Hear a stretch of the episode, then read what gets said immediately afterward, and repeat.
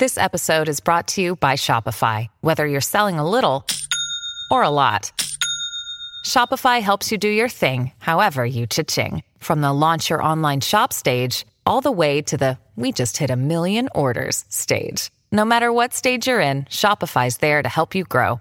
Sign up for a $1 per month trial period at shopify.com slash special offer, all lowercase. That's shopify.com slash special offer. Este episodio de Herejes, el podcast, es patrocinado por ustedes mismos. Si quieren apoyar nuestro proyecto, lo pueden hacer por medio de Patreon en patreon.com diagonal herejes el podcast. ¿Cómo están mis estimados herejes? Bienvenidos al podcast que hizo que el primo conservador les dejara de hablar. ¿Cómo están? ¿Cómo estás, Bobby? ¿Cómo estás, Bobby? A mí ya no me hablaba de Buenos- antes, ¿eh? No le buenos quiero días. echar la culpa al podcast. Este, hoy tenemos como invitada a la doctora Carmen Victoria Marrero Aguiar, quien es doctora en filología por parte de la Universidad Complutense de Madrid y es catedrática en la Universidad Nacional de Educación a Distancia. Además, ha escrito nueve libros, algunos en coautoría, 25 capítulos de libro, 22 artículos en revistas y ha sido citada alrededor de 600 veces según Google Scholar. ¿Cómo está, doctora? Encantada de estar aquí con ustedes, Bobby. Muchas gracias por la presentación y por la invitación. También muy, muy, muy contentos con usted. Tenemos eh, una escasez eh, tremenda de invitadas mujeres, entonces nos pone muy Mm. contentos tenerla por acá. Lo Este, estamos, estamos revirtiendo. sí, sí, Así Eso, es. eso. Sí, sí, sí. Y Sí, pues sí, el- por supuesto. El tema de hoy está bueno. La verdad, a mí me, me- me costó un poco estudiarlo porque las posturas que están a favor y en contra eh, son casi diametralmente opuestas. Y para quien no ha leído el título, vamos a hablar hoy de lenguaje inclusivo. Entonces, si quieren, para arrancar, a mí me gustaría preguntarle a, a la doctora si nos puede contar un poco sobre las posturas de estas dos partes, eh, de quién, de dónde surge esto de- eh, modificar el lenguaje para incluir si es, y si es necesario. Sí, bueno, yo tengo que empezar diciéndoles a ustedes y a los que nos vayan a escuchar o a ver si, si acceden a través de, de algún canal con, con vídeo, que yo no soy experta en lenguaje inclusivo, pero, pero me, inte- me ha interesado el tema y he estado leyendo, sobre todo después de que ustedes me invitaron a participar. Así que lo primero que me gustaría hacer, si me permiten que les comparta la pantalla, es recomendar algunas fuentes de compañeros míos que sí que son eh, que han trabajado intensamente sobre este tema y que para documentarse a fondo y en serio sobre el asunto, pues son fuentes que yo les recomiendo. ¿Les parece bien? Sí, adelante, adelante, está disponible para que comparta la pantalla. Fenomenal. Pues aquí tienen, eh, bueno, no voy a poner el modo de presentación porque con esto se ve suficientemente bien. Mi primera recomendación sería el último número que salió hace un mes y medio de una revista que se llama eh, Igualdades, que ven ahí cuál es la, la imagen de, entrada, la, la pantalla de entrada. Es una revista del Ministerio de Presidencia del Gobierno de España, de la- del Centro de Estudios Políticos y Constitucionales, y en este segundo número, que se publicó, ya les digo, a finales de junio, tiene un debate en el que se presentan dos artículos de dos lingüistas reconocidas y que cada una mm, pues, representa una de esas dos posturas en, en este Ah, tema tan polarizado. Eh, Susana Guerrero Salazar, de la Universidad de Málaga, es una persona que lleva muchos años trabajando en lenguaje inclusivo, y Victoria Escandel Vidal, que fue compañera mía en la UNED, pero ahora está en la Universidad Complutense de Madrid, pues presenta, digamos, la postura de la ortodoxia lingüística o de la ortodoxia de los lingüistas al respecto. Tienen ahí el enlace por si, por si los oyentes quieren o, o los... Lo vamos a incluir en la descripción del capítulo, entonces Sí. si alguien quiere ¿eh? consultar las fuentes, todas van a estar aquí abajo. Fenomenal. Mi segunda recomendación sería que mm, accedieran a la página web de la editorial Síntesis, porque tiene un libro que se llama Lengua y Género del año 2015 de una eh, reconocidísima experta en este tema de lenguaje inclusivo, que es Mercedes Bengoechea. La citaré seguramente eh, a lo largo del programa, pero no solo para comprarse el libro, el que quiera que se lo compre, sino sobre todo porque tiene una bibliografía completa que se puede descargar gratis. Es una bibliografía por capítulos, con lo cual también es una buena, buenísima fuente de información. Y dicho esto, pues vamos, voy a darles mi opinión si quieren, dejo de compartir la pantalla y, les cuento qué pasa con estas dos posturas que están tan enfrentadas. Efectivamente, esto es lo que, lo que se conoce en, lingüística y en otras disciplinas como un polarizing topic, o sea, un tema polarizador de actitudes, que son esos puntos para, para, el debate y la discusión en, en los cuales las personas que dialogan mm, normalmente no cambian nunca su postura, sino que se refuerzan cada uno en sus posiciones previas. Es muy difícil que cuando se confrontan opiniones sobre el lenguaje inclusivo, el experto de un lado y el experto del otro lleguen a un punto de consenso. Quizá como yo no soy experta en lenguaje inclusivo, lo que puedo aportar a este debate es el intentar ver los dos lados de, la moneda, ¿no? Las dos caras del espejo. Eso es lo que, me ha movido. Perdón. Es, justamente lo que buscábamos cuando, eh, buscando a quién invitar y con quién conversar esto, y, te lo... Yo soy muy tuteador de, tratar de tú. Pido disculpas, doctora. Te voy a decir doctora, pero te voy a tratar de tú.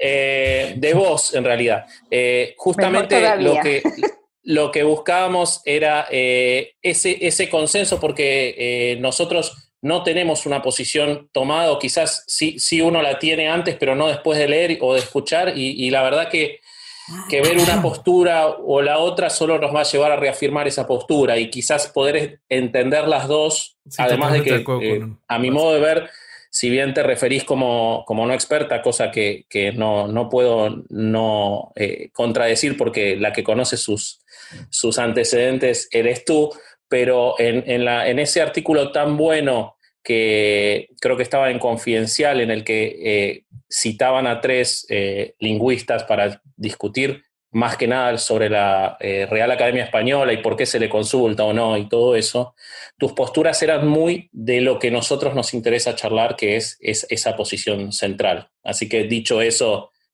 Muchas gracias. Es, por eso que estamos acá. Muy bien. Bueno, pues, pues volviendo al asunto que nos planteaba Bobby.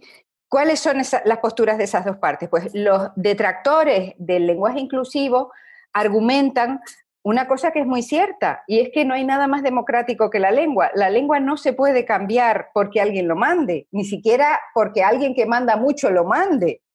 Eh, mm la lengua solo cambia cuando los usuarios, los hablantes, deciden que tiene que cambiar y esas decisiones no son conscientes normalmente, no son reflexivas, no, son, se van produciendo a lo largo de intercambios conversacionales que se suceden en el tiempo y si quieren luego hablamos un poquito más sobre esos mecanismos del cambio lingüístico.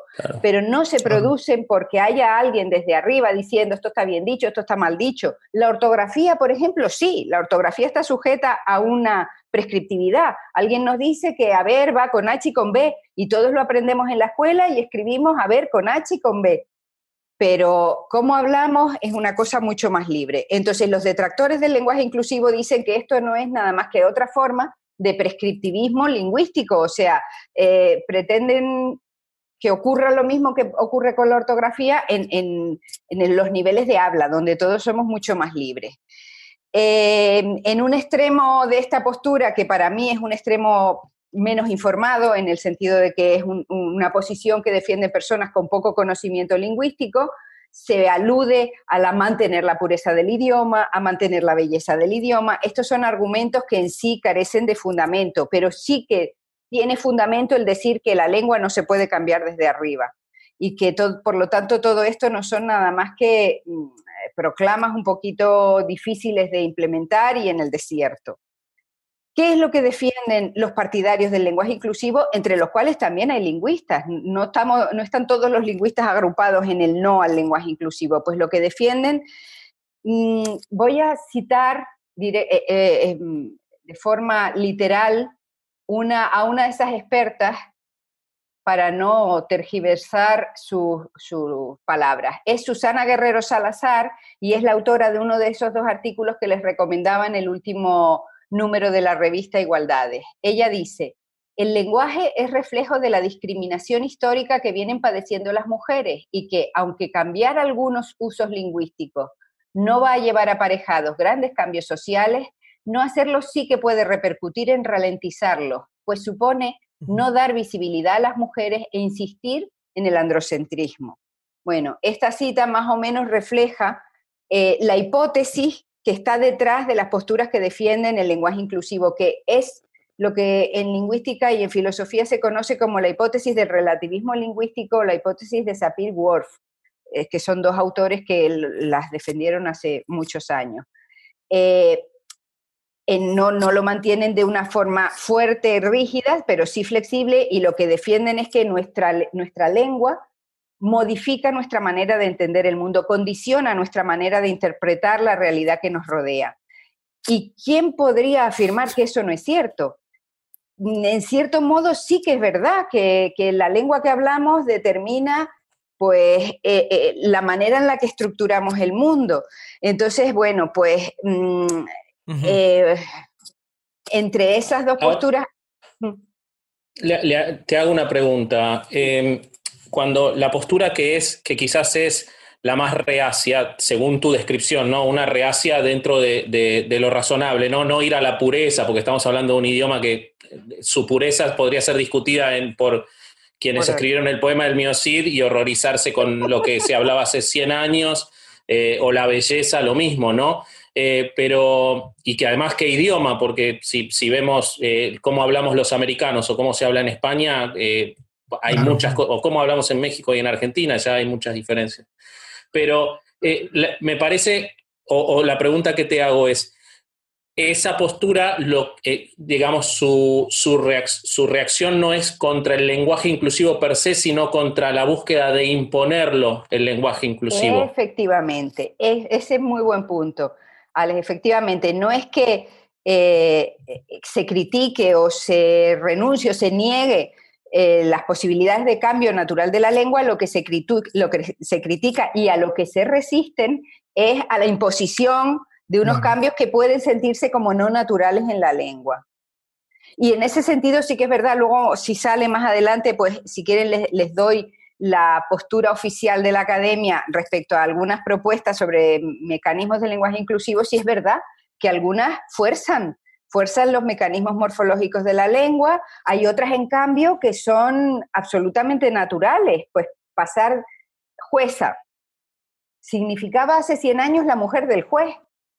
Ahora mismo la ah. jueza es evidentemente la señora que ejerce la judicatura, la función de juez. Entonces, ese tipo de desplazamientos semánticos son absolutamente naturales en todas las lenguas y se producen sin ningún choque, sin ninguna fricción, y, son más que bienvenidos por parte de la lingüística. En cambio, otros como los del desdoblamiento, mm, todos y todas, eh, los niños y las niñas, etcétera, etcétera, son más forzados. Volveremos con más detalles sobre eso, pero o, digamos e. que o lo de la E, que mm, luego si, si, sale y si hay ocasión, les voy a presentar una imagen de todos los, los cuadros morfológicos de la morfología española cómo se verían alterados o cómo se ven alterados con la propuesta del tercer género, el género NE.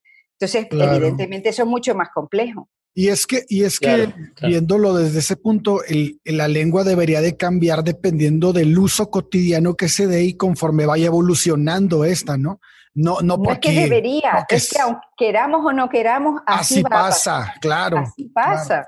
Mm, efectivamente, esa es la realidad. Yo, yo veo un punto sobre, sobre ese tema de, la, de, los cambios que más allá, yendo al, inclusivo, pero creo que, es parte de la historia de la lengua, por lo menos es lo que ocurre aquí en, la Argentina, que no hay un mismo lenguaje o una misma utilización del lenguaje, ni siquiera en un mismo grupo eh, nacional o de una ciudad, dentro de grupos eh, de clases socioeconómicas. El lenguaje tiene variaciones también.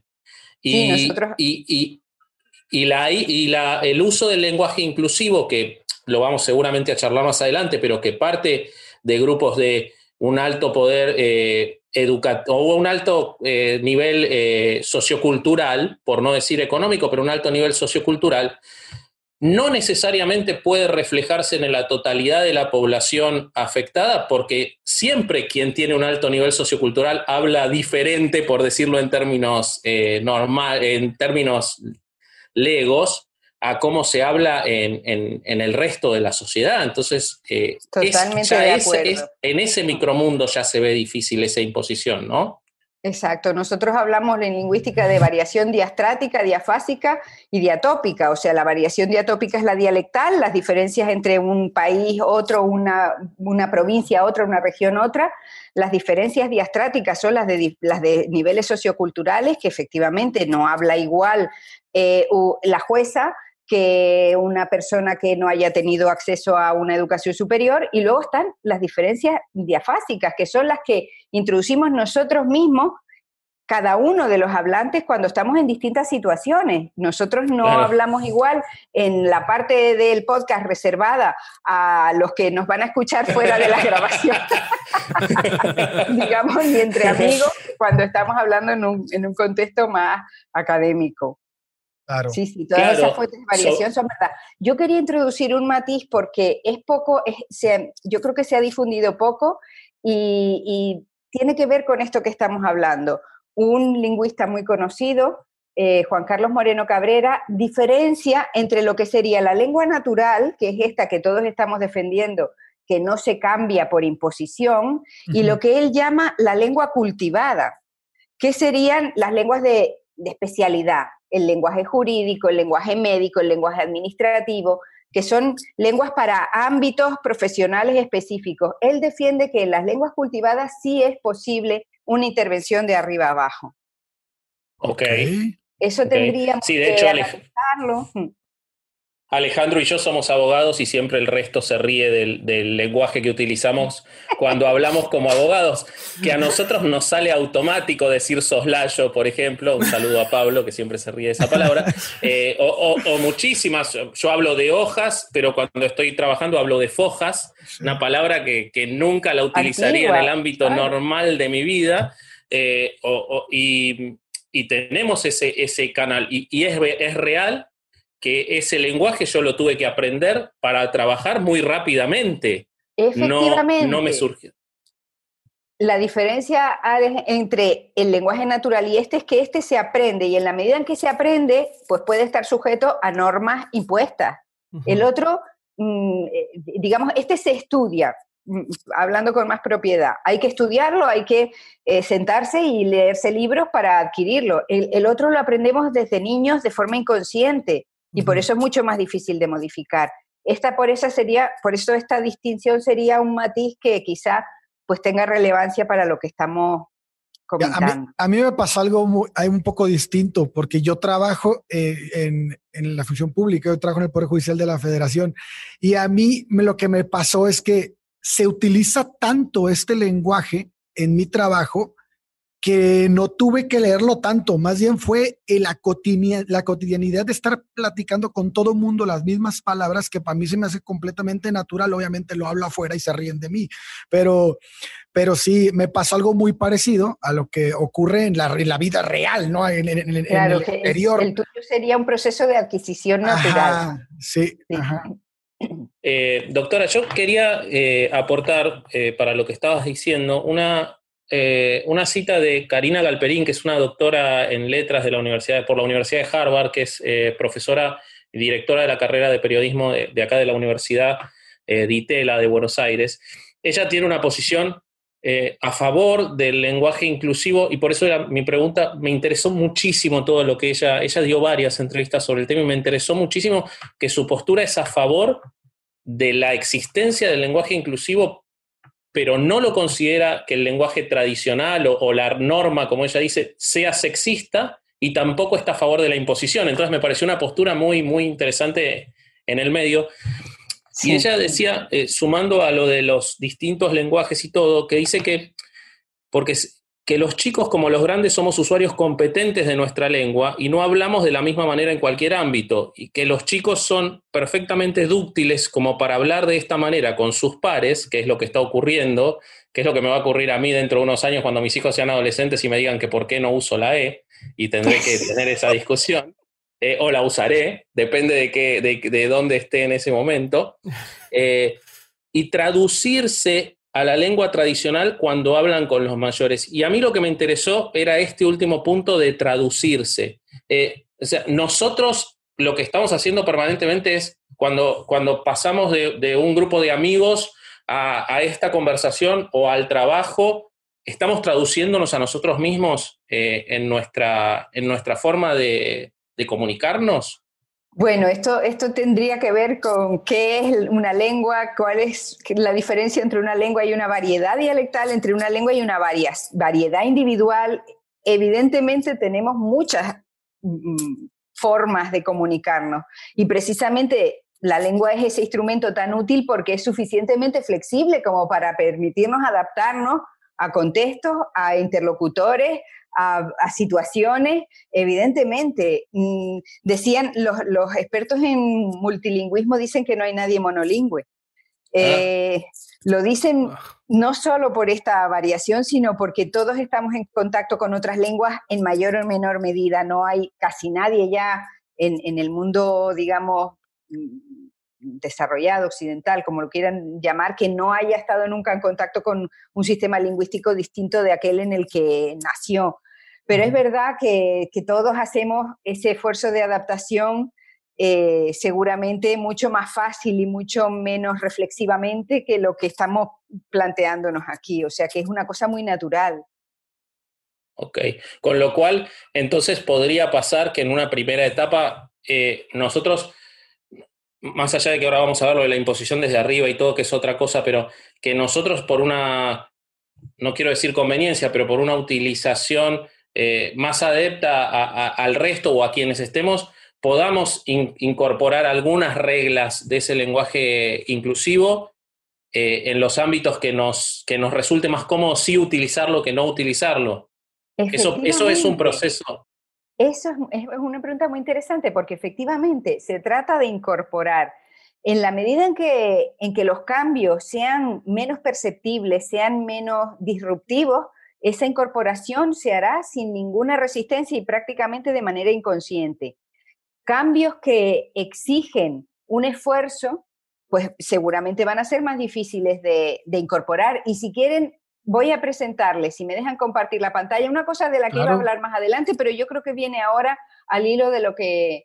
Uy, tengo la, inhabilitada la función de compartir la pantalla. Uy, tengo, tengo que ver cómo... Bobby suele hacer esas cosas, sí, nos las hace. Disculpen, disculpen. Nos silencia también, es un Todo el tiempo, todo el tiempo. Déjenme, voy a poner pausa. No hay nadie que sea monolingüístico, tendrías que conocer a un par de amigos míos que apenas pueden hablar.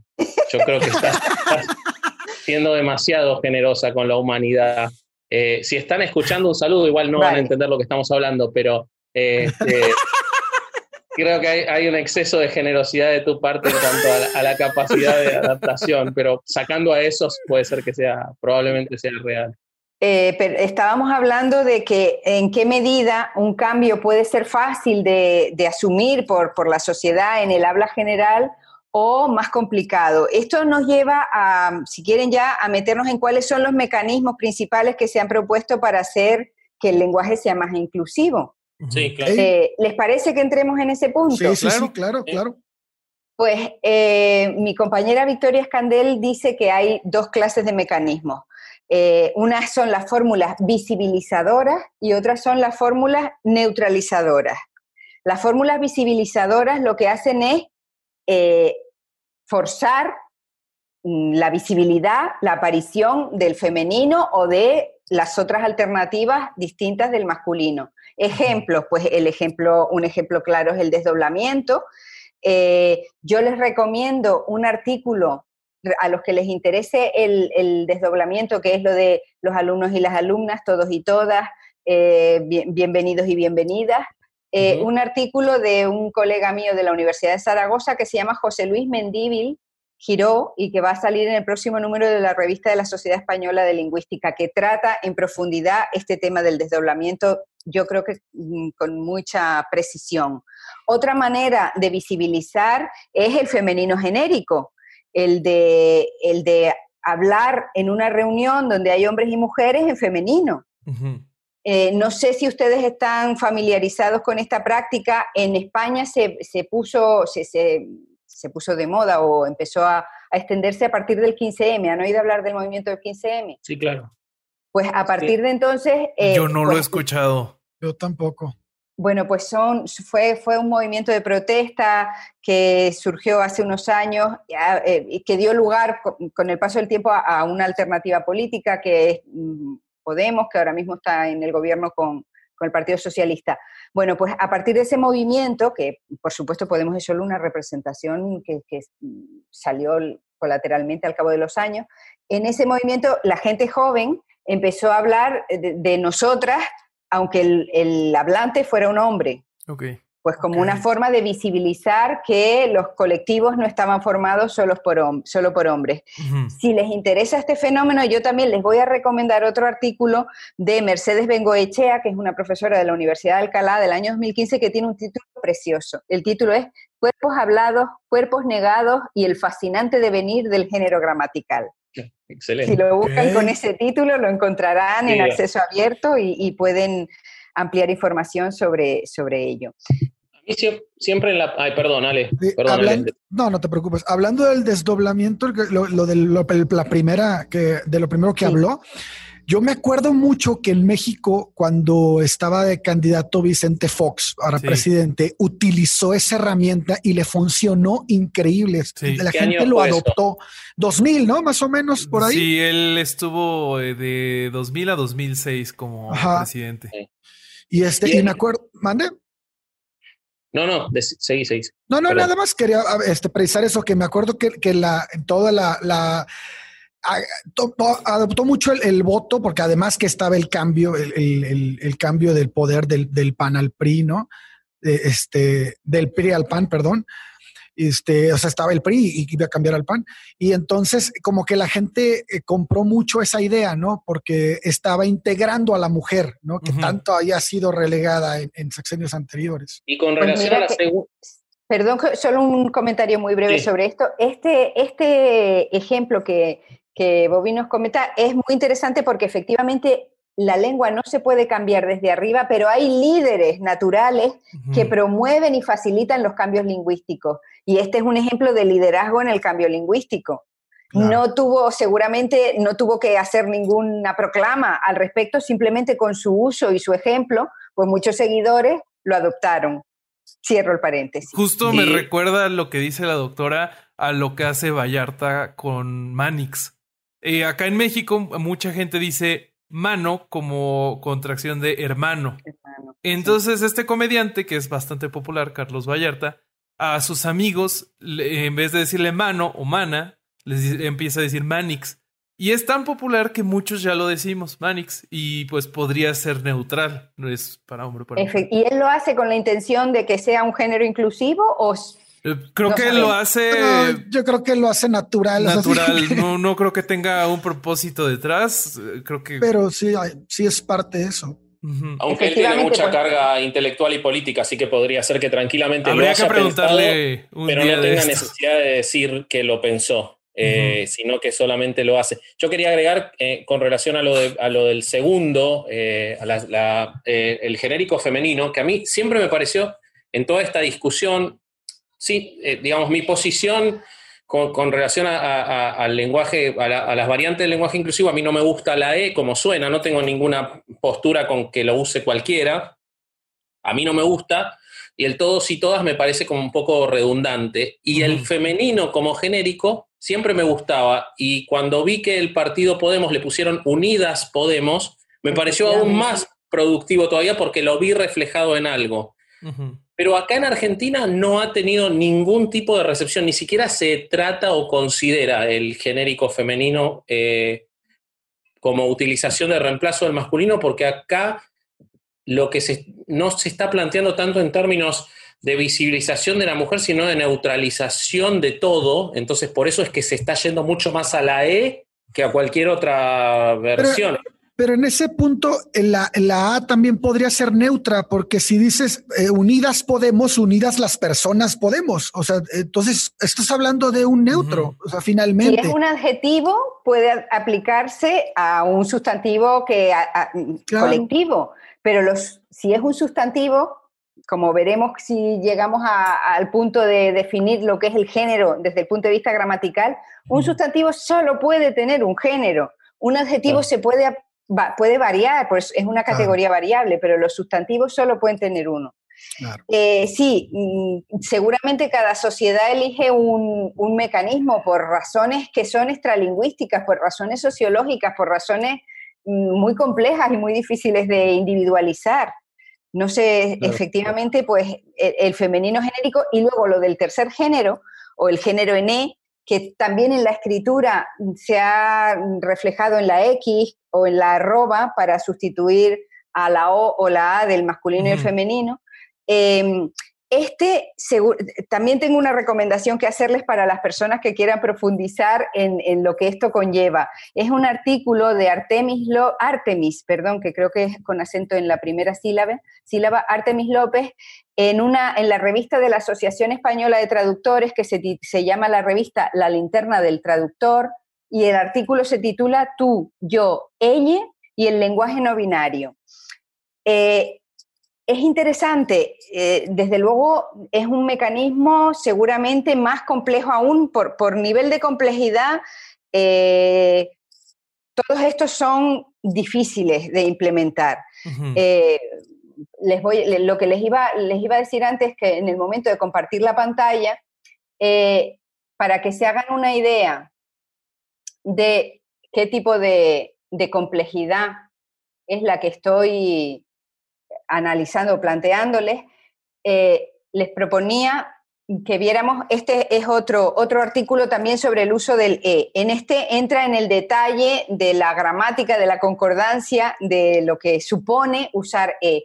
Se titula El qué, cuándo, por qué, dónde y cómo de la flexión neutra de la E como lenguaje no binario, y es de Gabriel de Artemius. Lo voy a poner ahora sí en pantalla completa porque son cuadros que son complejos de, mirar. Esto es lo que supone usar eh, el tercer género solamente en las categorías variables, porque el caso del tercer género en el sustantivo, que es la categoría que tiene el género inherente, es más complejo que esto, pero fíjense pues eh, lo complicado que sería que todos nos acostumbráramos a desdoblar de esta manera, ¿no? Eh, el, la, lo, los, le, les. Eh, yo, tú, ella, nosotros, vosotros, ellos. Este, estes. Ese, eses, aquel, aquellos. Y así sucesivamente, pues con los, adjetivos enfadada, enfadado y enfadade. Española, español y españole.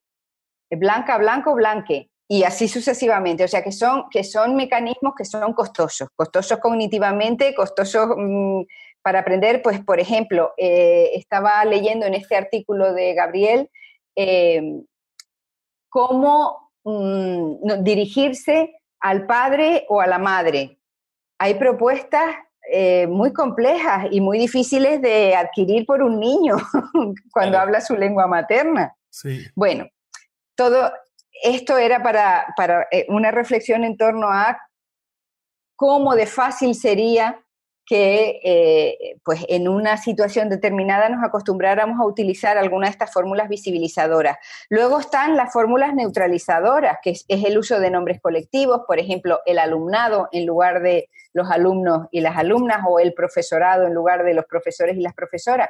Tienen un inconveniente. No es lo mismo los profesores y las profesoras que el profesorado. Y esto Escandel lo explica muy bien en su artículo. Yo no puedo decir me voy porque mañana tengo una reunión con el profesorado de mi hija en el colegio. No, porque no tengo una reunión con todo un colectivo, tengo una reunión con un conjunto pequeño de ese colectivo que son los que le dan clase a mi hija. Ahí tengo que decir con el, profesor, los profesores. Con parte del profesorado.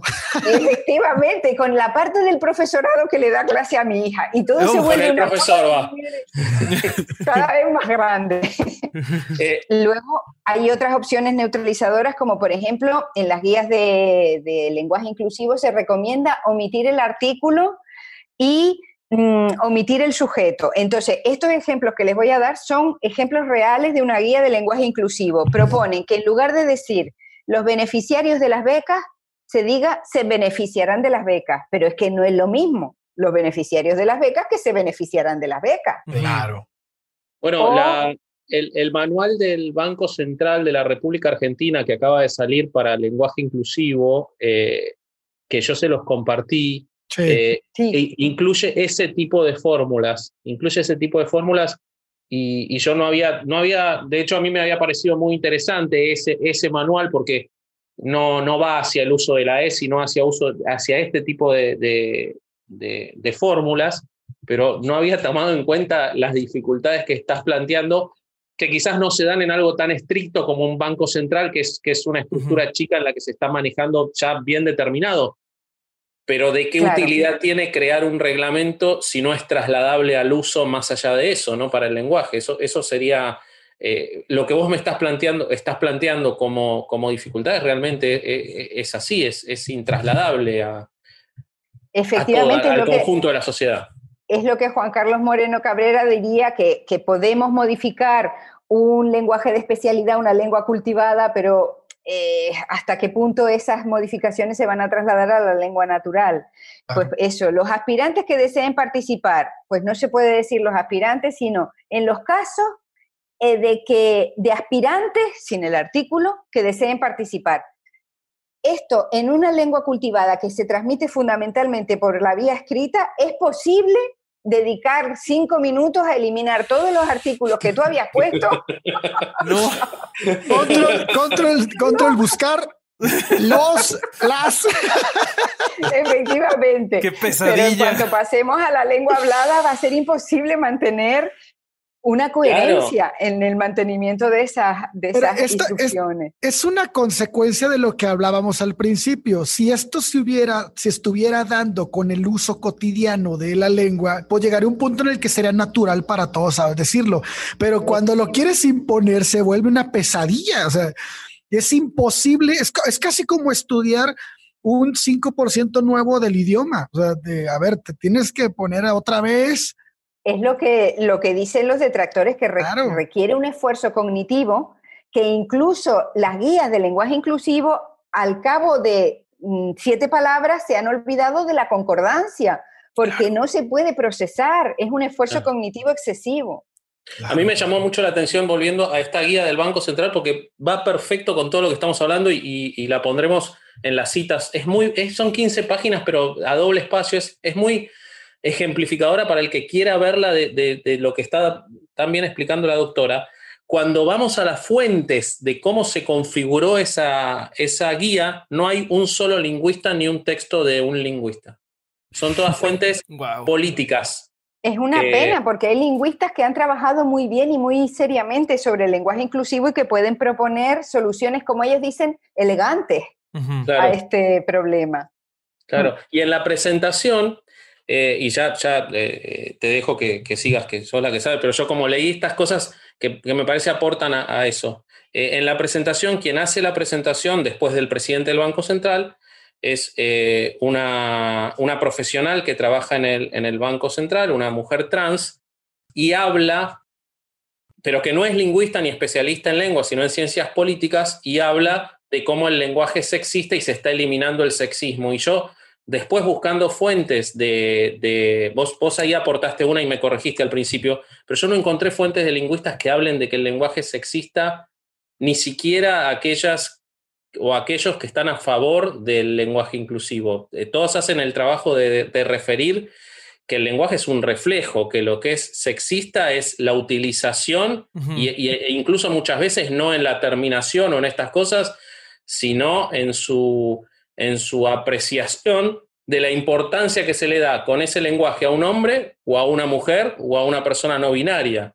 Qué bueno, Vasco, que hagas este comentario porque justamente había encontrado un artículo que también quería compartirles sobre eh, que respondía en cierto modo a la pregunta de todo este esfuerzo de las guías de lenguaje inclusivo producen algún efecto, eh, hacen que la sociedad cambie, han mejorado la vida de las personas? Y yo adelanto ya que no tengo una respuesta absoluta a esa pregunta.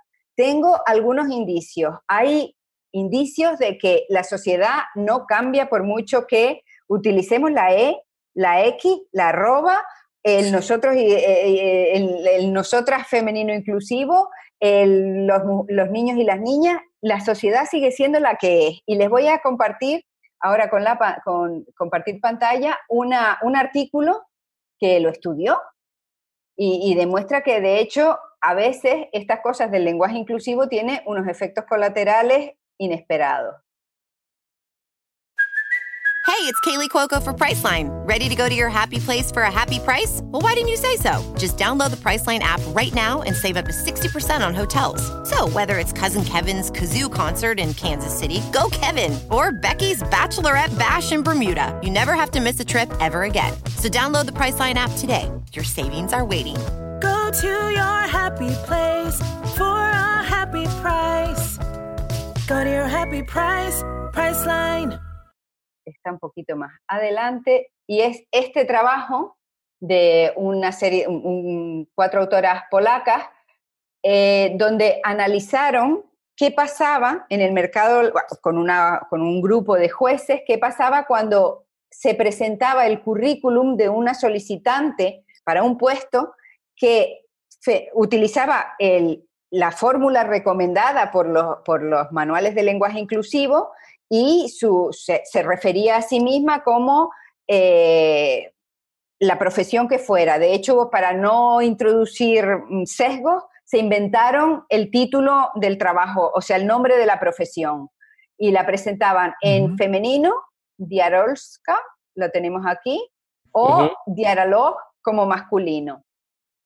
También hicieron el estudio con profesiones reales. En todos los casos lo que encontraron es que las candidatas, supuestas candidatas, porque era todo ficticio, que se presentaban utilizando el femenino y no el masculino, eran peor valoradas que las que se presentaban utilizando el masculino, es decir, trasladándolo al español o traduciéndolo al español, una candidata que se presentaba como médica era peor valorada que una candidata que se presentaba como médico. Esto lo que nos indica es que lo que si las machistas son las sociedades, no son las lenguas. Son las personas. y no el instrumento de comunicación. Yo leí un artículo muy bueno de Concepción Company, a una eh, española, pero mexicana, nacionalizada mexicana, miembro del colegio, miembro del colegio, miembra, miembro del Colegio Nacional. Hay artículos también escritos. Bueno, entonces vamos a decir miembra, miembro del Colegio Nacional. Ella se va a enojar si escucha miembra, por lo que voy a decir a continuación. Pero entre muchas cosas muy interesantes que dice, ella refiere una cuestión que ocurrió hace unos años en la UNAM, en la que había mucha reglamentación sobre la utilización de de, otros, eh, de, términos más inclusivos, y ella dice, yo no quiero que me digan arquitecta, yo quiero que me paguen lo mismo que al arquitecto. Yo también he, leído esa cita y me ha parecido acertadísima. Efectivamente es lo que comentábamos preparando, preparando esta, esta reunión, que el machismo dejará de existir cuando cambien prácticas sociales, cuando las mujeres y los hombres ganemos lo mismo, cuando no exista el techo de cristal, cuando no haya violencia machista, sobre todo, en ese momento dejará de, existir. Pero, ¿qué ocurre? Y ya me adelanto a una de las cuestiones del final. Eh, esto significa que eh, los esfuerzos por el lenguaje inclusivo son estériles, inútiles, no sirven para nada. Pues yo aquí tengo una salvedad que hacer. Cuando las personas que se que, y ya adelanto un tema que no hemos hablado todavía, pero que sobre el que quizá podamos entrar, que es eh, la identidad de género, la identidad psicosocial de género. Cuando una persona que no se siente cómoda ni con el masculino ni con el femenino se presenta a sí misma como un echique y se siente más feliz con esa etiqueta, yo individualmente, y esto no es una postura como profesional ni como lingüista, sino como persona, voy a hacer lo posible porque esa persona esté más contenta. y me parece un esfuerzo pequeño. Totalmente. Totalmente, por supuesto que sí. Es una norma de cortesía y, de y una muestra de respeto y de la misma manera que si encuentro una persona mayor, la voy a tratar de usted, si sé que esa persona quiere ser tratada como de género binario y que le diga mm, nosotros, pues voy a hacer el esfuerzo de intentarlo, por cortesía y, porque el, el, lenguaje también es un mecanismo de integración social, claro. de empatía, de, abrazar verbalmente a los que están a nuestro alrededor. Y en ese sentido, pues yo no puedo decir que sea inútil, sino todo lo contrario. Claro, y tiene que ver con algo más grande, ¿no? Que es con, eh, mientras no me afecte a mí lo que vos estás haciendo y a vos te hace mejor, ¿qué tengo yo para decir? Con el lenguaje creo que... creo que tenemos como una, una, un- una defensa que es que primero nos suena feo y entonces nuestra primera reacción quizás es, eh, pero después eh, es negativa, pero después el análisis es, a mí no me está afectando en nada que hable con el lenguaje inclusivo, que se refiere a sí mismo como con el, es su vida y meterme es solamente una forma más de decirle a otro cómo tiene que vivir su vida. Creo que, que lo interesante en esto es ver qué pasa si es al revés y quieren imponernos a nosotros esa, esa utilización de un lenguaje que quizás no queremos o no estamos acostumbrados o no, no, no nos sirve a nosotros utilizar, ¿no? Tiene que, mientras sea ese, ese, ese nivel sea igual para los dos lados, que yo pueda seguir hablando con la norma tradicional, como dice Galperín, mientras recepte, y, que- hay estudios, hay uno que hizo eh, chequeado.com acá en la Argentina, que muestra que la aceptación de que otro utilice el lenguaje inclusivo es bastante alta. Es mucho más alta que el porcentaje de lo que uno está dispuesto a utilizarlo. Claro. Y eso me parece que es una señal positiva de la sociedad. Efectivamente, estoy de acuerdo. Y es verdad, esto es, es muy cierto eso de que incluso, incluso los, los lingüistas, nos pasa lo que acabas de comentar, Vasco, y es que eh, a la primera que tienes contacto con, con el, el- el género, el tercer género y tal, te choca y dices, pero ¿esto qué es? Que, que- que suena como...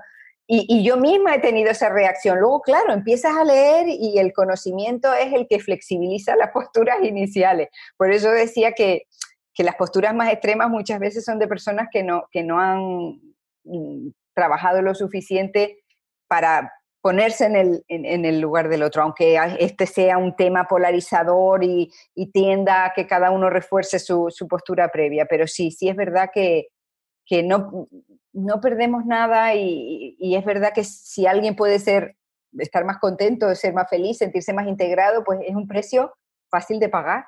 Claro. Totalmente. Y, y nos Totalmente. pasa también con cosas que ya no tienen que ver con el lenguaje inclusivo, ¿no? Por ejemplo, si como Vasco que ha estado, que estudió en España, o igual y como tú, doctora, eh, de repente allá se escucha la palabra guay, que no tiene nada que ver con el lenguaje inclusivo. Y para nosotros en México, cuando llegamos a escuchar que algo es guay, es raro, no sé, acá no se usa ese término. Pero Pues no, pero se escucha, se escucha güey. O sea, sí, sí, parece güey que es otra, pero no tiene nada que ver con eso. no, no. Es no. que algo está bueno, que algo está padre. Y, Sí, sí, sí. Pero si llegas a convivir suficiente tiempo con alguien que usa ese término, ya después hasta puede ser más fácil adoptarlo. Efectivamente. Y facilita Todo tu esto- convivencia. Claro, nos lleva otra vez al punto de que qué futuro tienen todas estas eh, tendencias o estas propuestas o estas ideas. Tienen el futuro que le dé la sociedad, que le demos la comunidad de hablantes. En la Claro. medida en que transijamos con que otros lo hagan, iremos acostumbrándonos a, esa, a esas formas de, de, de hablar. Y, y- y yo quizás adelantándome a, a otro punto, o Bobby, no sé si querés que sigamos la, la- la línea como veníamos eh, de, de- de los puntos que teníamos, porque Eh, hay- hay- Como, como prefieran, porque creo que la plática está este, surgiendo de manera muy muy, bien, ¿no? orgánica y está muy a gusto. O sea, yo, yo lo que me refería, Bobby, de lo de guay y güey, es que se adopta igual. O sea, no que signifiquen lo mismo, Ah, sino que se Sí. adoptan de la misma manera. Yo, yo quería, eh, eh, hablando de, de todo esto de cuando eh, le estamos dando una mayor aceptación a otro que está, que está recibiendo en lo individual, por supuesto que, estoy totalmente de acuerdo con eso. No tengo por qué decirle a alguien que se refiere a sí mismo como quiera y que refiera a los demás como quiera, en tanto no sea agresivo para los demás y no se lo quiera imponer. Pero acá en Argentina hay una discusión que para mí es sumamente interesante y en la cual no tengo una postura eh, tan definida eh, que tiene que ver con qué pasa cuando la búsqueda de ese lenguaje inclusivo a quien invisibiliza es a la mujer. Y te, te voy a dar un ejemplo. Sí. Eh, hoy está en discusión en la Argentina eh, la reglamentación de una ley que es la ley de parto respetado. Eh, hay, hay una ley que establece la normativa que tiene que ser obligatoria para los centros de salud para dar, eh, para respetar los deseos y las necesidades de la mujer durante el parto, bajar el nivel de imposición que tiene en, los, últimos, en los últimos años, en pos, y tiene una explicación lógica, no vamos a entrar en ese tema, pero hoy hay intervencionismo en algunas cuestiones de salud sobre los partos y ahí está esta ley. La ley se dictó, pero en la reglamentación no se logra aprobar la reglamentación en la provincia de Buenos Aires, que es la más populosa del país, por una cuestión de lenguaje, que es que un proyecto de ley establece que se refiera a la a quien tiene a quien va a tener el parto como la mujer y el otro proyecto de ley se refiere a la persona gestante. ¿Por qué a la persona gestante? Porque la persona gestante, según este, quienes defienden este, este proyecto de ley, incorpora a los hombres trans que mantienen sus eh, órganos sexuales femeninos y pueden embarazarse. ¿De acuerdo? Entonces, hay una, hay una posición muy fuerte de grupos feministas que dicen, el parto es de la mujer y nosotros estamos desapareciendo de la ley por casos muy aislados, porque realmente, digamos, es una cuestión fáctica que son muy aislados. Y del otro lado dicen, bueno, pero esos casos muy aislados existen igual y no podemos hacerlos desaparecer. Yo ahí tengo dos preguntas para hacerte, o para, para hacerle a todos en realidad, porque me parece que es más una cuestión más de, social, aunque hay una, una, postura lingüística. Es, ¿el lenguaje tiene que incluir a la totalidad o tiene que incluir a la mayoría en un caso así? ¿Qué ocurre cuando paradójicamente el lenguaje inclusivo lleva a una invisibilización de la mujer? Yo no sé hablar y estoy hablando de lenguaje, una vergüenza. Y y por último, y esto, esto para, para Ale, que es abogado, para todos, ¿realmente es tan importante una discusión lingüística si el riesgo que se corre es que no se reglamente una ley de parto respetado, aunque diga para los extraterrestres, digamos, por llevarlo al, absurdo? Es hasta dónde, y no tengo yo yo tengo una, percepción personal, pero no tengo una respuesta absoluta de, ¿es tan, podemos, puede darse la situación de que en la búsqueda de la inclusión llegamos a la exclusión de todos, porque no hay ley mientras ninguna de las dos posiciones acorde acuerde con la otra. Eh, bueno, nada, eso te lo planteo. Uy, pues eh, realmente esta sí que es una, son, son, cuestiones para que hablemos entre todos y entre todos los que pudieran sumarse a esta conversación, porque no son lingüísticas, pero tienen que ver con una de las, de las reflexiones que yo me hacía cuando preparaba esta, esta conversación, y es la diferencia entre género gramatical, sexo biológico y género como identidad. Aquí estamos hablando todo eso que está, que está tratándose, que está dificultando la, la aprobación de esa ley, es el género como identidad psicosocial. Y, eso para mí, de los tres conceptos, es el más complejo, el más difícil, el que me, parece que tiene más ángulos, más perspectivas. Seguramente los expertos en, ello pues lo verán más claro, pero realmente mm, el cómo cada uno, es que de hecho tuve que buscar una definición que, que si quieren les comparto. Claro. Eh, dicen, eh, la, definición es de Wikipedia, ¿eh? nada especializada, porque esto efectivamente es un problema general, social, no es lingüístico. El género como identidad es la vivencia interna e individual del género tal y como cada persona la experimenta, la cual podría corresponder o no con el sexo asignado al momento del nacimiento, incluyendo la vivencia personal del cuerpo y otras expresiones de género como el habla, la vestimenta o los modales. ¿Y cómo se relacionan el género gramatical y el género como identidad psicosocial? Pues para esto les recomiendo ese artículo de José Luis Mendíbil que les decía que saldrá en la revista de la Sociedad Española de Lingüística, porque él dice que la información en la que nos basamos habitualmente para decidir si una persona a la que hemos de referirnos es hombre o mujer, o mm, que yo sigo con la cita literal, que es la distinción entre personas que el género puede señalar en algunas lenguas, tiene más relación con lo que define la identidad de género que con el sexo propiamente dicho. Y en nota dice, en la vida cotidiana, salvo raras ocasiones, la información relevante para distinguir un hombre de una mujer no procede del examen de los genitales o de un análisis genético o de hormonas en sangre, y mucho menos de todo ello a la vez, sino del aspecto externo, la ropa, voz, manera de moverse, etcétera. Rasgos que, aunque condicionados por el sexo, están en realidad determinados por la identidad psicosocial de género. Así pues, en rigor, la información semántica asociada a ciertos nombres de persona en español o en cualquier lengua no es solo información sobre el sexo, sino también sobre aspectos definidos por la identidad de género psicosocial. Perdón porque la cita es larga, pero yo creo que... Sí. Creo que, ¿y qué pasa? ¿y qué pasa? la complejidad este, de, este, problema.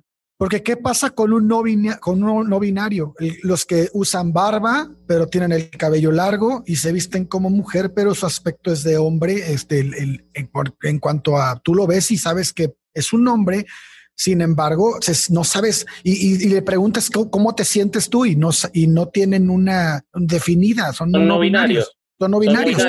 Bueno, ahí, es el lenguaje donde encuentra el problema, me parece, ¿no? Exacto. Donde el las y los no satisface eso. Eh, ahí estaría la opción de la E, efectivamente. Claro, pero también es incompleta por todo lo que vos bien nos explicabas sobre cómo determinar, eh, sobre términos que ya existen y cómo adaptarlos, como lo del profesorado, que me, me pareció muy, muy, muy concluyente en ese sentido. Sí, sí. Y respecto a lo de la aprobación de la ley, desde luego vamos a ver, efectivamente, las mujeres son muchísimo más numerosas que las personas trans que, que pueden encontrarse en esa situación. Pero es que yo no soy capaz de dar una respuesta a ese dilema. Yo creo que nadie, ninguno lo puede dar. Con lo cual la decisión tiene que ser un consenso de, bueno, vamos a tratar de sacar... Sin duda, a ver, yo desde mi modo de ver, y, vos como lingüista lo, me, lo, me podrás corregir si estoy equivocado, pero persona gestante incluye a la mujer. Sí. Pero a la vez la excluye de, su, de, su, de un lugar dentro de un lenguaje absolutamente masculino en el cual eh, era la mujer. O sea, eh, eh, creo que ahí está el, el tira y afloje, ¿no? Sí, sí, es complejo y además no sé si hasta ahí llegó eh, la polémica de, con JK Rowling a propósito de lo de persona gestante y su mm. respuesta en Twitter, ¿les llegó? Sí. La autora de Harry Potter, sí, sí, ella decía, bueno, en, mi, en, una época esto, a esto se le llamaba mujer. Claro. Que en realidad es hacer una referencia a la situación inmensamente mayoritaria, pero conllevaba una especie de desprecio seguramente no intencionado, por esa minoría que, despertó muchísima contestación en redes sociales. Bueno, en Estados Unidos está también la cuestión de, eh, llevado a esto mismo, de la, mm, eh, la lactancia, de no decir más breastfeeding, porque dirige a la mujer, que es la que tiene breast, en español sería igual, pero, eh, y, y, pasarlo a chest feeding, por el pecho en, términos genéricos, ¿no? En español, pecho en los dos casos es la misma palabra. en español no ocurre. En español no ocurre. Pero... Pero yo creo que la respuesta sí podría ser la empatía, ¿no? Que hablábamos hace rato. Porque si todos adoptáramos un poco de empatía en cuanto, yo no conozco ninguna persona no binaria hasta ahorita, pero si la llegara a conocer y me pidiera que utilizara este tipo de lenguaje, pues lo intentaría. Entonces, si esto se diera con la cotidianidad y todo el mundo lo empezara a hacer con, por empatía, pues en algún punto podría integrarse. Pero, pero finalmente, para mí la respuesta, hasta ahorita, hasta lo que hemos hablado, pues es la empatía. O sea, si logramos eso, esto no tendría por qué ser un problema. El problema sería la imposición de la que también estamos hablando.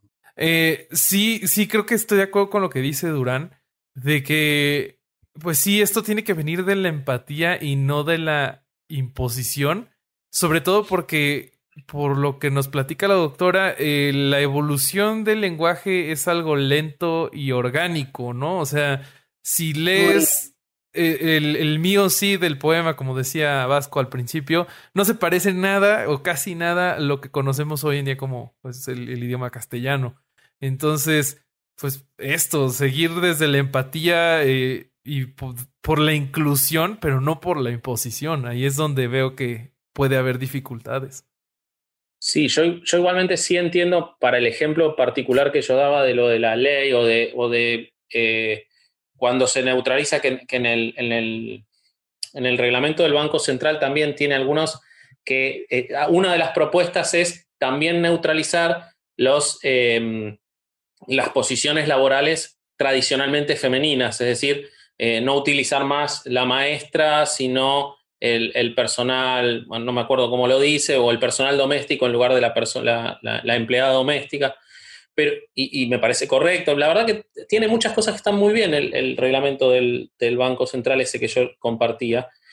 Pero entiendo la posición en particular con lo de la ley que yo decía, si bien no tengo una posición tomada, de decir un grupo feminista que está buscando, porque realmente la, la búsqueda del parto respetado es una búsqueda que viene desde los movimientos eh, feministas, porque son quienes se han sentido agredidos innecesariamente durante años en el, en el, tratamiento de sus partos y de sus lactancias posteriormente. Entonces, que en esa búsqueda se llegue a una legislación y que esa legislación excluya, aunque no lo excluye, excluya lingüísticamente en, el, en cuanto a la nominación a la mujer, entiendo que eso, por más empatía que haya, entiendo que eso pueda generar una, reserva. Pero yo no, yo no veo que lo excluya, más bien veo que le quita un poco de exclusividad, güey porque se le está, dejando entrar a otra minoría, por querer más bien a una minoría, porque las mujeres más bien no es minoría, este, a una minoría que serían estas, eh, eh, el, este, el conjunto es. Entonces, Yo entiendo eso, estoy de acuerdo con vos, lo que digo es que no creo que sea por falta de empatía, sino por una, una, una reivindicación histórica, digamos. Más bien. Solamente esa, esa, aclaración respecto de eso, ¿no? Porque no. Yo iba a poner otro ejemplo porque efectivamente cuando el lenguaje eh, tiene repercusiones legales, puede que esto, estos matices que, que en la vida cotidiana no van más allá de que alguien se sienta más cómodo, lo que decíamos al principio, mejor integrado y demás, eh, cuando tienen repercusiones legales son cosas con mucha más trascendencia. Y voy a ponerles un ejemplo que yo no conocía hasta que leí el artículo que les he mencionado antes de Mercedes Bengoechea, ese del título tan bonito. Eh, ella habla de la comunidad intersex. ¿Han oído hablar de la comunidad intersex? No, yo no. Muy por pues encima, la verdad. Sí, son personas eh, que, en el nacimiento tienen alteraciones cromosómicas o, alteraciones eh, orgánicas, funcionales en, los genitales que los sitúan en un punto que no es ni, hombre ni mujer. Pues estas personas normalmente pasan por un proceso quirúrgico en la primera infancia que determina que se les pase a un lado o al otro de la raya. Eh, y hay una, pues, un movimiento para que se, pueda, mm, mm, se les pueda permitir tomar esa decisión más adelante cuando ya tengan eh, bases sobre las que hacerlo. Y de hecho, hay países en los que en, la legislación ya se permite, en Alemania o en Australia, cuando uno declara cuál es su sexo, tiene tres posibilidades. M de male, de hombre, F de female, mujer o X para este tipo de casos. O para las personas que se sienten, lo que decíamos, ah, no solo por razones orgánicas y, genéticas, sino también porque son de género fluido o no neutros o no binarias, perdón. En fin, que, que cuando ya esto tiene una repercusión legal, las decisiones toman una trascendencia mayor. Yo me acuerdo que leí alguna vez sobre intersex y me acuerdo que decían que los doctores tomaban la decisión del sexo porque generalmente en esas personas uno de los, de, los genitales viene atrofiado. Entonces, el atrofiado era el que quitaban. Pero ¿qué pasaba cuando lo quitaban? y ellos al crecer se sentían más como ese género y no como, el, como esa parte de su sexo, ¿no? En su género. Entonces, este, ahí se volvía otro dilema, otro, otro problema, ¿no? Está muy interesante esa parte. Sí, porque además, ¿qué prevalencia, qué, quiero decir, qué, con qué frecuencia se presentan estos casos? Pues es que hay una, una diversidad de números que a mí me llamó la atención. Se suele hablar de que hay dos, un caso por cada 2.000 personas, pero hay otros estudios que hablan del 1,7% de la población, que sería una prevalencia muchísimo, Muchísimo. Muchísimo.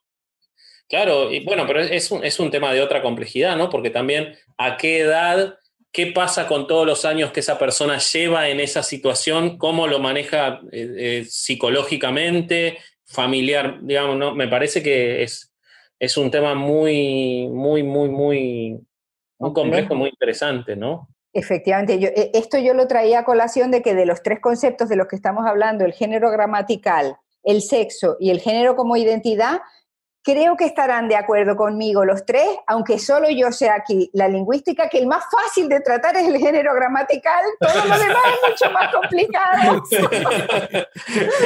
y el que probablemente no resuelva nada. es probable. No, bueno, eh, sin duda que es el que, el que puede tratarse de, esta forma y, quizás el que se puede llegar a una resolución.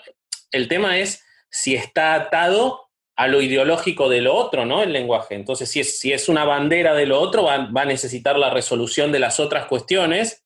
Y el problema es que no tape las otras cuestiones y solo se resuelva el lenguaje, ¿no? Claro, y, claro. como hablamos del techo de cristal o lo que sea, que se siga en una discriminación como se sigue efectivamente en la sociedad a las personas trans o a los no binarios, aún si resolvemos la cuestión del lenguaje. Yo creo que, que por eso es que lo atan al revés. Es, yo quiero que, resuelvas el lenguaje para forzarte con eso a resolver todo lo demás. Lo que yo no sé si eso es efectivo. Yo en mi caso, y es anecdótico, pero yo conozco gente muy misógina que ha adoptado con mucha facilidad el lenguaje inclusivo para esconder su propia misoginia. Y en todo lo demás mantiene su misoginia intacta y, fuerte. Claro, es que es tan fácil, es tan fácil disfrazarte con la piel de cordero del lenguaje y seguir siendo un lobo. Ahí está. Pues como eh, de, acá en el caso de México, pues desde que el sexenio de Vicente Fox, hay muchísima gente que dice los hombres y las mujeres, doctores y doctoras, y usa este tipo de lenguaje, pero pues si te vas a las cifras, eh, tenemos un problema gravísimo de feminicidio, de que desde ese momento se fue a las nubes. Este, tenemos problemas de O sea, la situación para las mujeres en México es un desastre. Y, y, el lenguaje inclusivo va a la alza. Entonces, ¿qué se está resolviendo en realidad con el lenguaje? Es lo que decíamos, que uno no puede evitar a veces tener la sospecha de que es la manera barata de, intentar hacer, aparentar que estás luchando contra, contra unos problemas que son económicos, que son sociales, que son mm, legales y que son de, criminales, de, de persecución policial. Incluso hay, hay algo que a mí me causa bastante risa, a que, se que los grupos de feministas, mujeres, eh, se, le se refieren a ellos, que son, serían hombres, feministas, pero esto lo hacen de, de manera burlona. Y, y sería este tipo de, de hombre que se hace pasar como aliado, pero que en realidad lo está haciendo con, con ganas de pues ver qué sale, a ver si... Aliade, ¿no? Aliade, sí, disculpen. Así, así lo refieren, dicen aliade, es, es la parte esa de, de, de, sumar eso. Hay un, hay un tuitero muy gracioso en México de Nacho Progre, no sé si lo conocen. No, no lo conozco, pero permanentemente. Es un machista total cuya permanentemente está haciendo mansplaining, pero utiliza el lenguaje inclusivo eh, y, y él se considera el más y discute a las feministas, es una sátira, por supuesto, de esta gente de la que estamos hablando, y le discute el feminismo a las feministas hasta que alguien descubre que es un chiste, que es alguien, eh, yo no sé quién está detrás de Nacho Progre, me parece brillante, pero es alguien que está burlándose de eso, de, la utilización eh, eh, de como maquillaje del progresismo, del lenguaje inclusivo, de lo que sea, ¿no? En todo caso, esto es un invento tan limitado y tan centrado a unas poquitas lenguas del mundo y a unas poquitas sociedades, es tan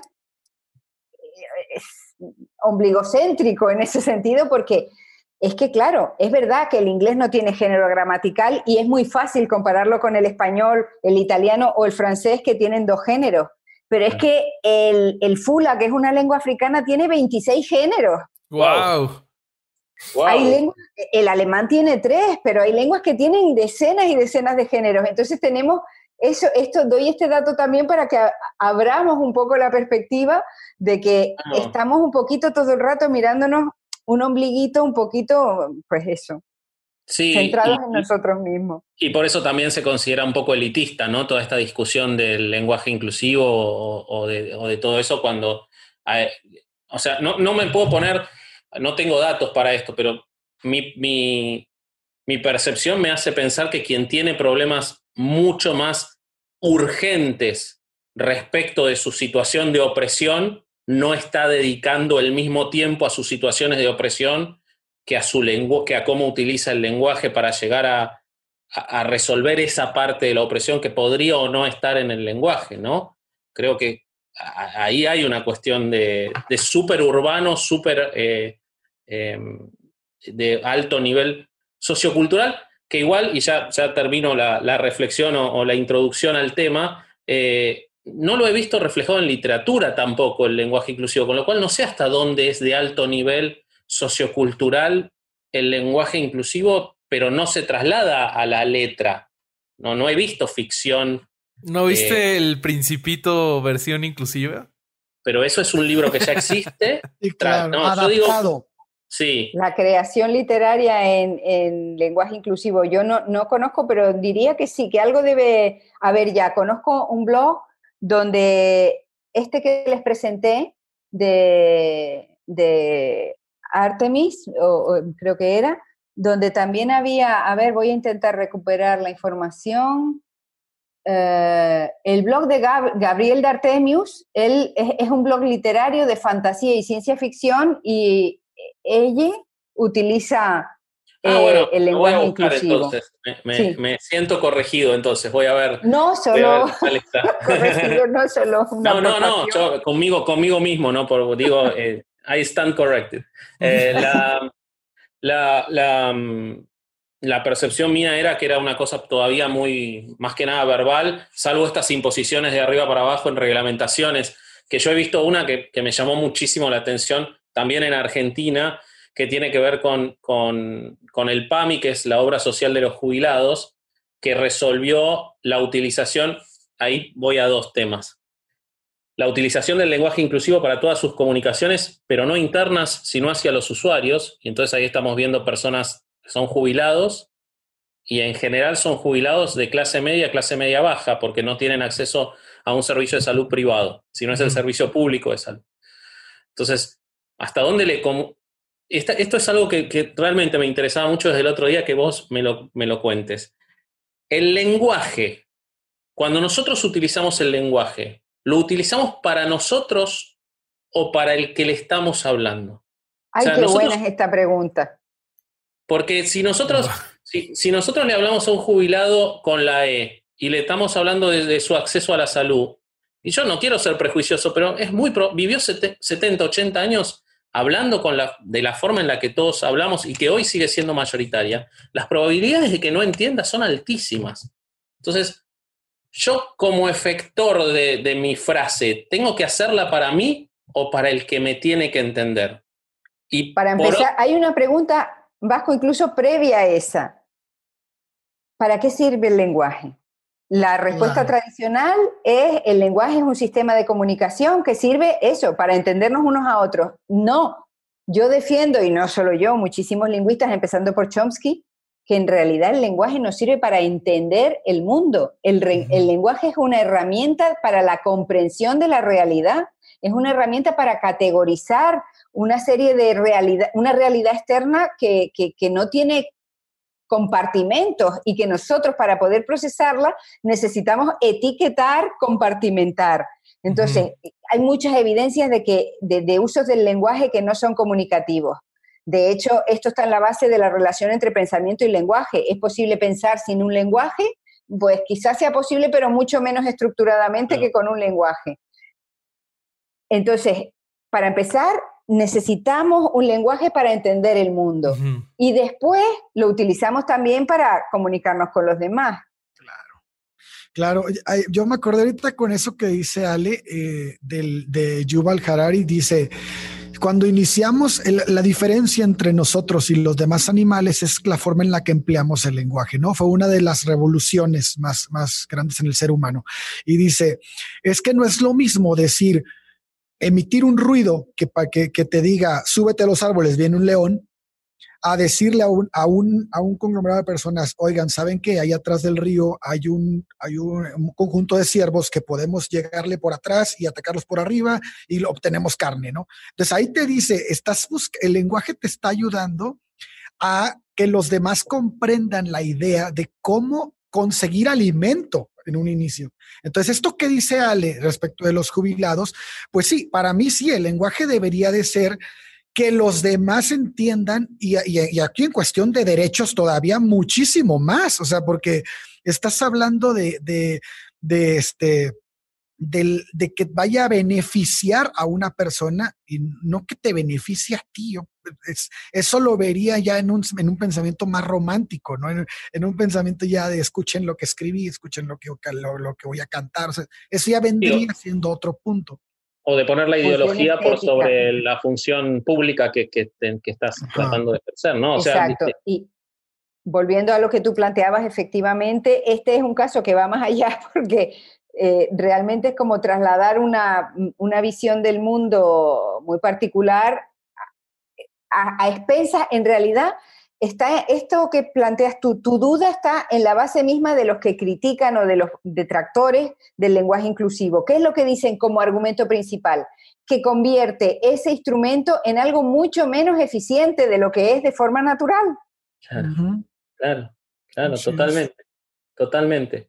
Yo, yo sobre eso que, y, sobre el punto que vos hacías de, cómo el lenguaje nos explica el mundo, hay eh, lo leí hace muchos años, lo repasé ahora, pero en las palabras y las cosas de Foucault, él explica cómo la forma en que nosotros utilizamos el lenguaje le da entidad a, a determinadas cosas, ¿no? Y yo me acuerdo, por ejemplo, que si uno se refiere a otro como esclavo, el propio esclavo se termina entendiendo como esclavo y probablemente muchos de los esclavos en la época de la esclavitud no sabían ni siquiera por qué eran esclavos legalmente o normativamente, pero la propia referencia histórica que se hacía ellos mismos de esclavos los ponían en lugar de esclavos. ¿no? Entonces el referirse a la persona como esclavo lo transforma en eso, lo hace menos humano.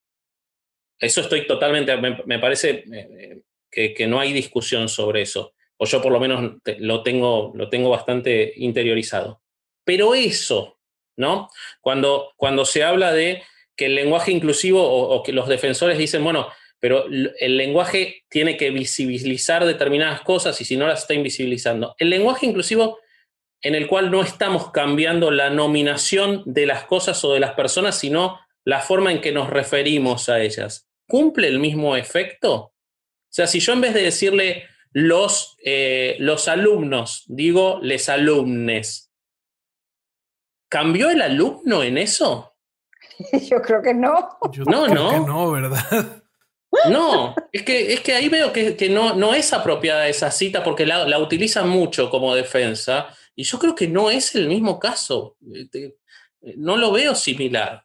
Es lo mismo que cuando dicen el alumnado, dejan de ser los mismos niños y niñas que están en la clase, no, son los mismos.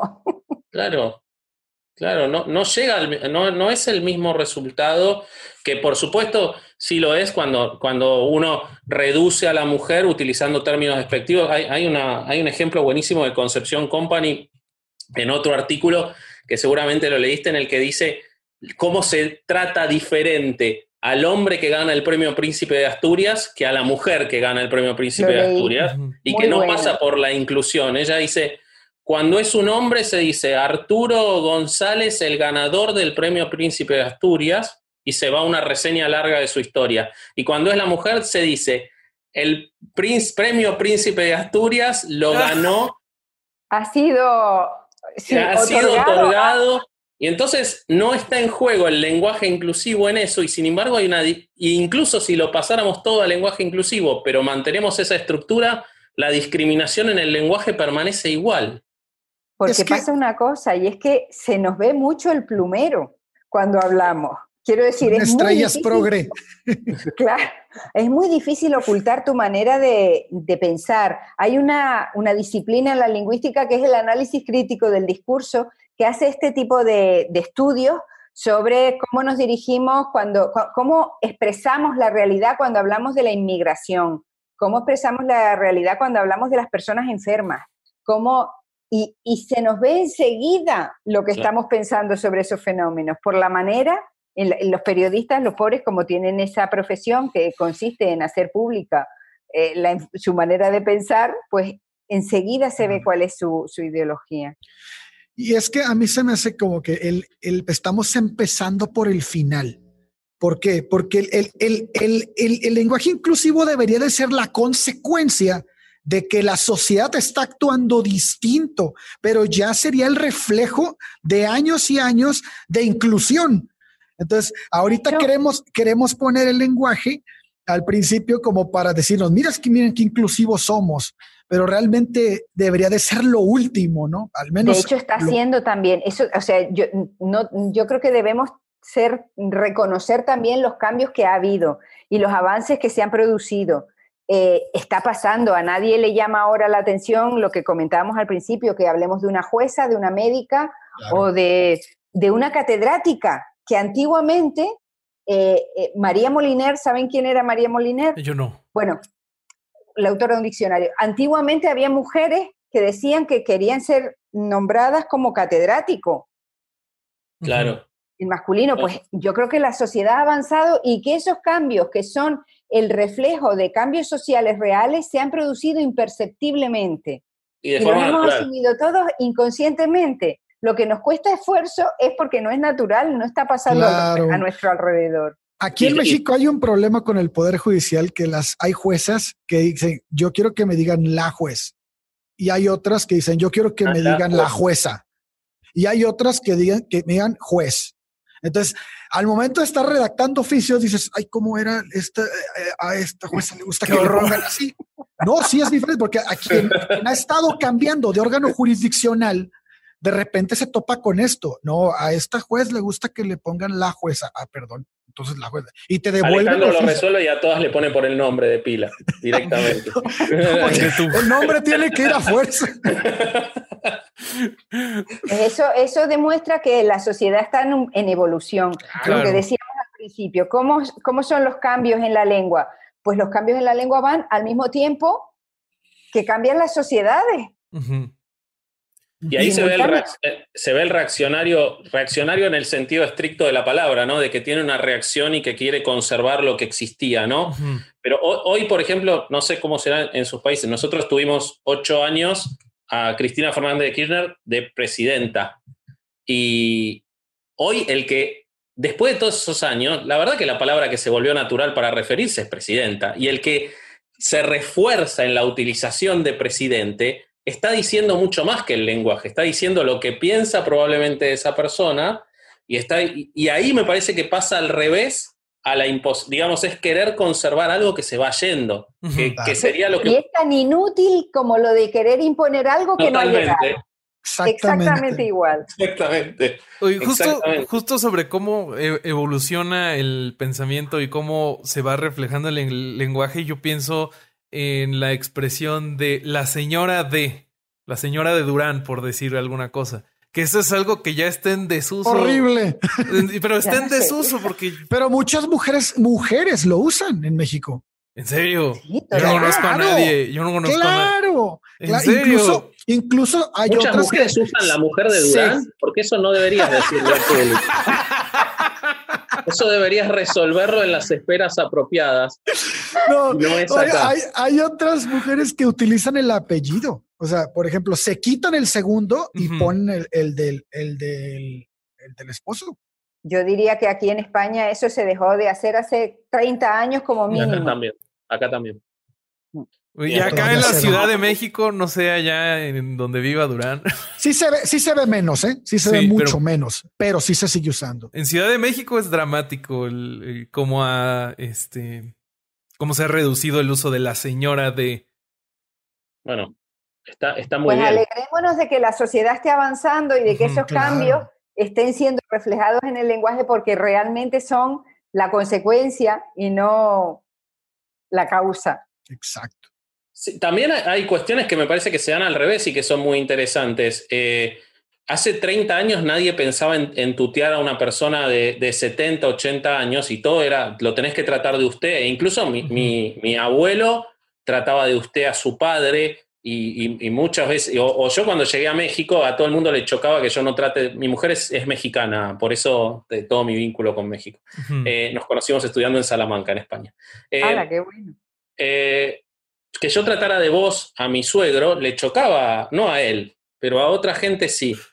Y sin embargo, hoy tratamos, de, tuteamos a muchas personas mayores, por lo menos en Argentina, pero tienen muchos más derechos que lo que históricamente han tenido las personas mayores cuando todo el mundo le daba un respeto desde, lo, eh, desde el vocabulario y desde lo lingüístico. Es decir, se lo trataba de usted y se lo trataba con distancia, pero cuando se terminaban de trabajar y, cumplían los 65 años no tenían derecho jubilatorio, no tenían un lugar donde pensionarse, un lugar... Entonces, trayéndolo a la conversación que estamos teniendo y sumando a lo que, a lo que decían eh, Alejandro y, la doctora, eh, si vamos por el final y va a llegar naturalmente, está buenísimo y todos lo vamos a adoptar como adoptamos cosas. No sé si se tardará años, siglos o, lo que sea. Pero si pretendemos poner eso como pretendíamos ponerle el usted a la persona mayor, pero seguimos haciendo mal las cosas como las estamos haciendo, la verdad no, no, no, sé para, no, no me molesta que se utilice, me parece bien. Yo cuando doy clase digo las y los, me ahorro un problema. Pero. Eh, La Real Academia dice que el decir las y los es lo peor, ¿eh? que lo sepas. bueno, otro día habría que hablar de la Real Academia, ¿no? Cierto. Eh, la doctora Galperín dice que en realidad el problema es preguntarle a la Real Academia. Y también lo dijiste tú en tu artículo. el problema es preguntarle a la Real Academia. ¿Por qué le contestar? Claro. Pero, pero es no entender el para qué es, ¿no? En realidad la Real Academia recibe lo que ya está pasando, no crea nada. Efectivamente, efectivamente. Claro, claro, claro. Bueno, no, yo decía, para, para cerrar mi idea, que si nosotros nos ocupamos por el fondo de la cuestión y no lo tapamos, si el, si el lenguaje inclusivo va en conjunto con el resto de las cosas, bueno, yo no tengo nada para decir. Ahora, si es lo único, o si, por ejemplo, como pasó en otro, otra dependencia pública de la Argentina, en la misma ley, en la misma ordenanza respecto a una dependencia pública se estableció el lenguaje inclusivo y la educación en género para reducir las diferencias en el trato real, las diferencias salariales, el maltrato, el acoso sexual. ¿Qué es lo que va a hacer el funcionario? Va a tomar la educación en lenguaje inclusivo. Es mucho más fácil, tiene menos consecuencias. Y lo más barato. Totalmente. Entonces, mm, mm. nos quedamos en la capa. Me parece que el problema no es, nadie acá creo que está para discutir que, que mis hijos hablen en lenguaje inclusivo, sino realmente tratar de entender qué, está, qué, qué, qué cambios hace más que, los de discurso, ¿no? Eso es... Eso es bueno, pero sí que es verdad y vuelvo un poco al argumento que ya, eh, para el que yo creo que estamos todos de acuerdo, que es que en determinados casos cuando hay eh, sentimientos de personas implicadas, pues yo creo que por empatía, lo que, lo que decía Alejandro, pues es un esfuerzo pequeño y es un rasgo de cortesía. La cortesía que, que, que, ya no es tratar de usted a las personas mayores, pero que Mm, eso no significa que seamos descorteses, ha cambiado las normas de cortesía. y, esa es una. Eh, chicos, yo veo que se nos vuelve a estar acabando el tiempo de conexión, pero yo ya me voy a tener que ir. Bueno, no pasa nada. Creo que tratamos todo, ¿no? Muchas gracias por su tiempo. De mi parte estuvo buenísimo. Fue lo que, lo y más. Una conversación fantástica. Muchísimas gracias a los tres. Hombre, gracias a usted. Muchas gracias. Creo que yo aprendí hoy lo que no he aprendido en meses. No nos bloquees, no nos bloquees del teléfono, a ver si alguna vez volvemos a charlar. ¿eh? Sí, estaría increíble. Esto no nos bloquees. Sí, encantadísima. y voy a ver si varias veces, pero no nos bloquees. No, claro que no. Y voy a ver si lo, lo, lo retuiteo o algo. ¿Tienen Twitter en el...? Claro, sí. claro, claro. Por favor, sí. Mil gracias. gracias. Muchas gracias, chicos. Muchachos, ¿cómo vieron la plática con la doctora? Buenísima. yo no podía ni hablar. Increíble. no, yo tampoco. De intentar absorber el conocimiento que nos trajo. Era solo para, para llevar adelante la charla. No, pero estuvo muy bien. porque este tema lo traje yo y me, y me interesa mucho y acá en Argentina está súper en boga y, y, la discusión llega hasta el campo jurídico. Eh, a mí me encantó porque si bien uno tiene preconceptos y no tiene la información suficiente, eh, creo que me algunos me los saco, otros los reafirmo, pero ya no son preconceptos, ya tienen una fundamentación. Así es. Eh, y la verdad que me... Nada, a partir de ahora, los próximos capítulos los voy a hacer todos hablando con la E. prepárense, les des. Muchachos. Eh, eh, yo, la verdad, estoy muy sorprendido, además del tema que estuvo interesante, la facilidad para dar conclusiones fundadas, pero muy asertivas de la doctora. O sea, lo bueno es que no era experta, ¿eh? Sí. Sabe una barbaridad, es increíble, increíble. Fíjate que a mí me pasó que, bueno, yo, los que han escuchado los episodios anteriores, yo me pronuncié muchas veces en que pues no estaba de acuerdo con la imposición del lenguaje inclusivo y sigo sin estarlo. Pero aquí cambia un poco, ¿eh? cuando tocamos y vimos y, nos dejó la doctora este, darnos cuenta de la de que se puede usar por cuestión de empatía, creo que ahí sí cambio yo, ¿eh? Yo ahí sí completamente de acuerdo en que si alguien, si para alguien es necesario que te comuniques con él de esta manera, hay que hacerlo. Hay que hacerlo por empatía. Sí, sí, coincido, coincido. Creo que, porque creo que va a lo que hablamos eh, en, casi, a lo que hablaban ustedes antes y a lo que hablamos en los episodios que yo estuve, ya sea los límites del humor, ya sea eh, todos esta temporada, tiene que ver con la libertad del otro eso. Va más allá del lenguaje. ¿Qué me cambia a mí que alguien quiera referirse a sí mismo porque es no binario o porque no la satisface en lo particular el lenguaje, que lo utilice como quiera. Eso, eso es válido en tanto y en cuanto yo también pueda utilizarlo como quiera. Eso se rompe en el momento de que a mí me digan que yo estoy siendo sexista por seguir hablando como hablé toda mi vida. Mientras eso no ocurra, la libertad es, es igual para todos. Claro. También creo que, bueno, yo con la conclusión que me quedo es que al final perseguir estos cambios en el lenguaje no es ningún tipo de solución final. O sea, si de repente todo el mundo hablara con la E y desdoblara el lenguaje y decir todos, todas, todos y todes, eh, pues eh, todavía habría un mundo de problemas de discriminación por resolver. Entonces, pues creo que no, quien, quien aboga en favor del lenguaje inclusivo también tiene que entender eso, que hay problemas que son más profundos y más graves que no les tenemos que quitar el ojo de encima. Y que también por ser la evolución del lenguaje, como la doctora lo explicó, debería de ser la conclusión de una lucha de resultados de inclusión, no, no el inicio, al menos para mí, no, eso sí me lo llevo que que sí creo que debe ser una conclusión de una sociedad cambiante, de una sociedad que está evolucionando para, para eh, darle lugar a, esta, a, las minorías este, y también a la mujer que es mayoría, ¿no? Entonces, este...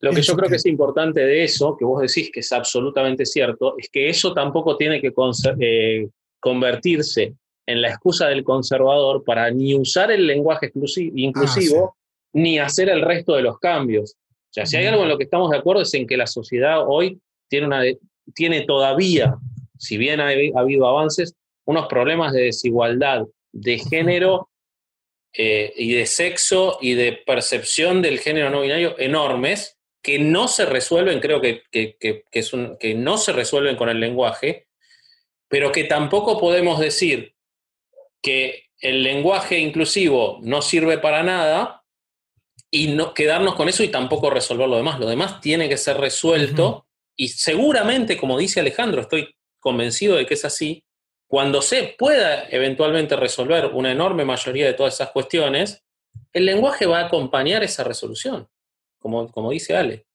Eh, anuncios parroquiales. Mm, Vasco cambió de Instagram y está muy bueno el nuevo Instagram. Sí, me creé un Instagram más apropiado a esto.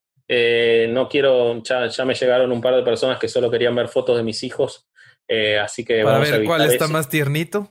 Sí, este, Bobby principalmente. Bobby fue uno de los primeros. Eh, así que vamos a evitar eso. Eh, Ya me saludos, bloqueó. también por lo mismo. Eh, así que vamos a evitar eso y mi nuevo Instagram es vasco.hereje. Vasco, bueno, se va a ver acá eh, cómo está escrito. Y en ese, todo- toda la temática es relativa a lo que vamos a ir hablando en los episodios y a cosas que, Ya que estuviste compartiendo algunos artículos, eh, creo que vi una película, ya estuviste compartiendo cosas, ¿no? Sí, sí, sí, sí. Sí, la película esa es buenísima. El que, el que pueda, el que se interese en la cuestión de los cronistas de guerra, vea esa película que se llama Simpatía por el Demonio. Es una película franco-canadiense extraordinaria. Es la vida de un, de un eh, cronista de guerra durante la guerra de los Balcanes. Extraordinaria película. Búsquenla. Yo la vi en filming en el Festival Atlántida, pero la pueden ver en, en cualquier lado y tiene mucho que ver con la libertad de expresión que tanto hablamos, muchísimo que ver, muchísimo que ver. La Pues hay que recomiendo mucho. checarla, síganlo en Instagram para estar al pendiente de más recomendaciones. Y Sí. pues ya. A nosotros, bueno, al, al podcast, ya saben, si lo quieren apoyar, lo pueden hacer en patreon.com diagonal podcast.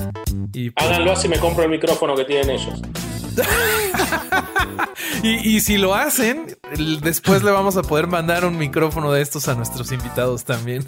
Impecable, impecable. Argentinos, argentinos que me escuchan y argentinas que me escuchan y argentines que me escuchan, por favor, súmense al Patreon de herejes. Es un dólar por mes. Todos los argentinos sabemos que un dólar es un montón de plata, pero es un dólar. Súmense, gracias. Muy bien. Muy Pues ya bien. está, muchachos. Aquí nos vemos la próxima semana. Hasta Bye, luego. bye.